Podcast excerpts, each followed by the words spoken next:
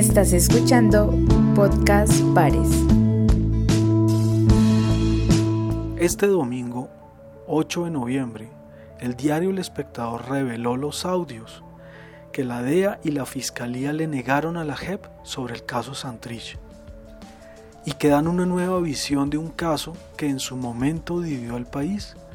y puso en vilo el acuerdo de paz.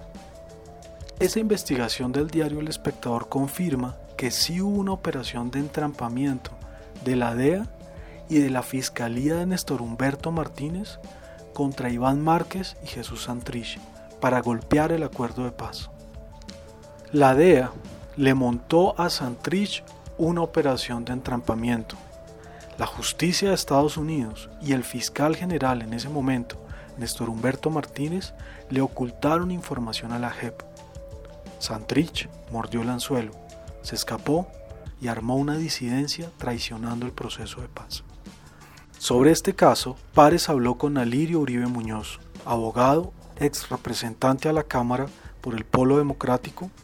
quien lleva más de 30 años trabajando como defensor de derechos humanos. Alirio Uribe llevó en su momento el caso la defensa de la curul de Jesús Santrich ante el Consejo de Estado.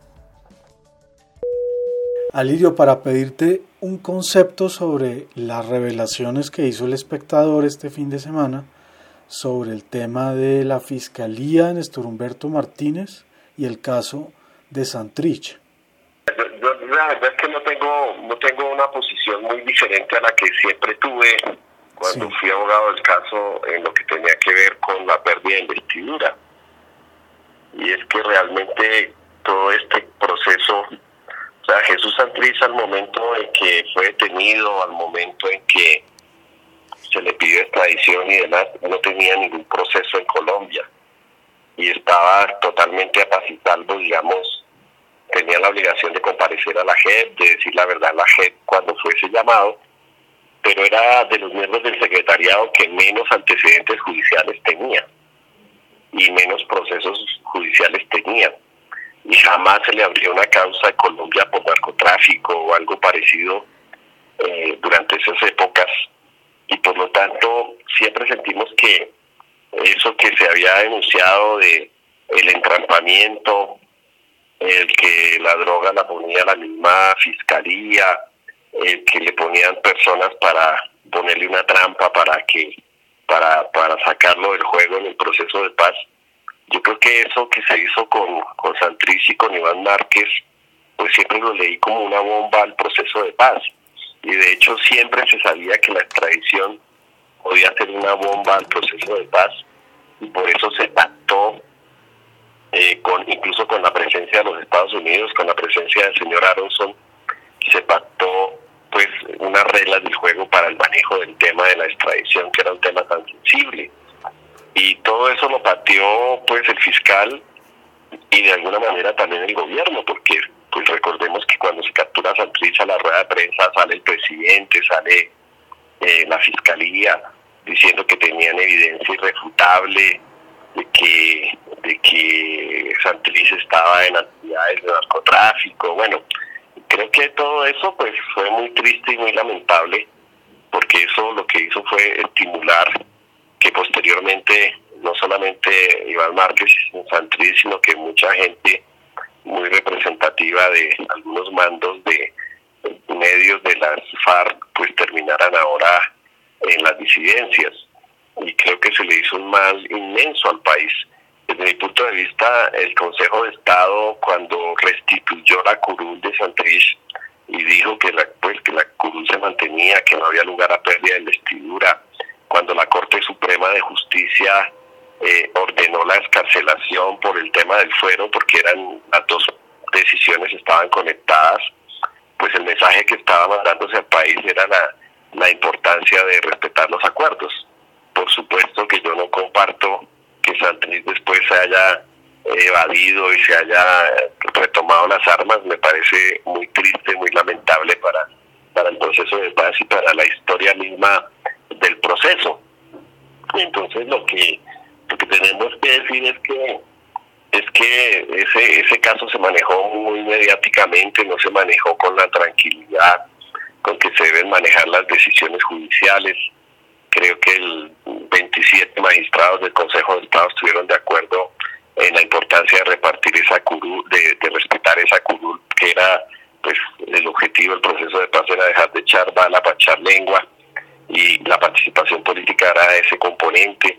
y la Corte Suprema hizo lo propio. Yo lamento que todo esto haya derivado en lo que derivó y que pues eso nos haya alejado de, una paz completa como, como siempre queríamos. Alirio, ¿por qué es grave que la justicia de Estados Unidos y que Néstor Humberto Martínez, en ese momento fiscal general de la Nación, le hubieran ocultado información a la JEP sobre este caso? Bueno, todos sabemos que la, el partido de gobierno, de alguna manera, y, y bueno, en ese momento estaba Santos, eh, en ese momento la Estados Unidos también había manifestado inconformidades porque no se acataran sus órdenes y sus órdenes eran extraditar. Y obviamente, pues es muy grave, primero la injerencia del gobierno de los Estados Unidos en los asuntos internos porque no se hizo tampoco por parte de la Fiscalía un apoyo de cooperación judicial o viceversa. Es decir, se hizo violando la Constitución en debido proceso, si era que se iba a hacer una labor de cooperación entre agentes de la DEA o investigadores de los Estados Unidos con eh, la Fiscalía colombiana. Yo creo que fue abiertamente un sabotaje al proceso con las consecuencias que, que luego vimos. Entonces, esa injerencia era inconstitucional. Una cosa es la cooperación judicial y otra cosa es pues darle carta blanca a agentes extranjeros para que hagan acciones judiciales en Colombia. Y uno podría entonces decir que Santrich mordió el anzuelo, armó una disidencia y traicionó el proceso de paz. Indudablemente, yo creo que el mal manejo para el cumplimiento de los acuerdos. Eh, esa amenaza tan fuerte que significaba la posibilidad de extraditar a quienes habían eh, diseñado y firmado y defendido los acuerdos de paz, pues llevó a que se diera una ruptura al propio interior de las FARC, al propio interior del partido de las y que eso se tradujera en que finalmente estas personas tomaran esa decisión totalmente errada de volver a las armas. ¿Podrá venir alguna acción legal contra el exfiscal Néstor Humberto Martínez por estos hechos? Pues yo creo que está la puerta abierta para hacerlo. Lo que yo he visto en la historia es que por el tema de los fueros,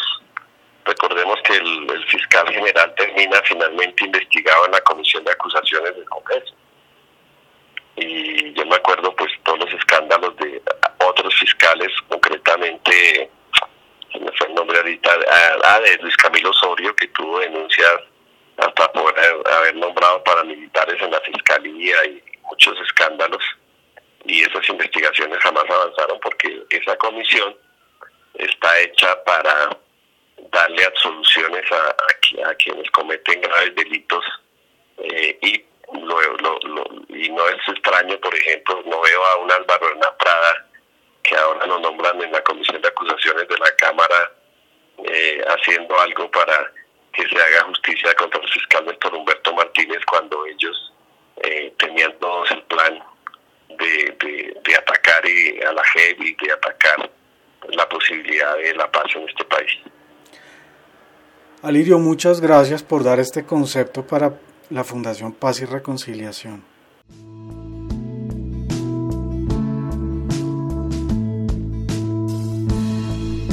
Estás escuchando Podcast Pares.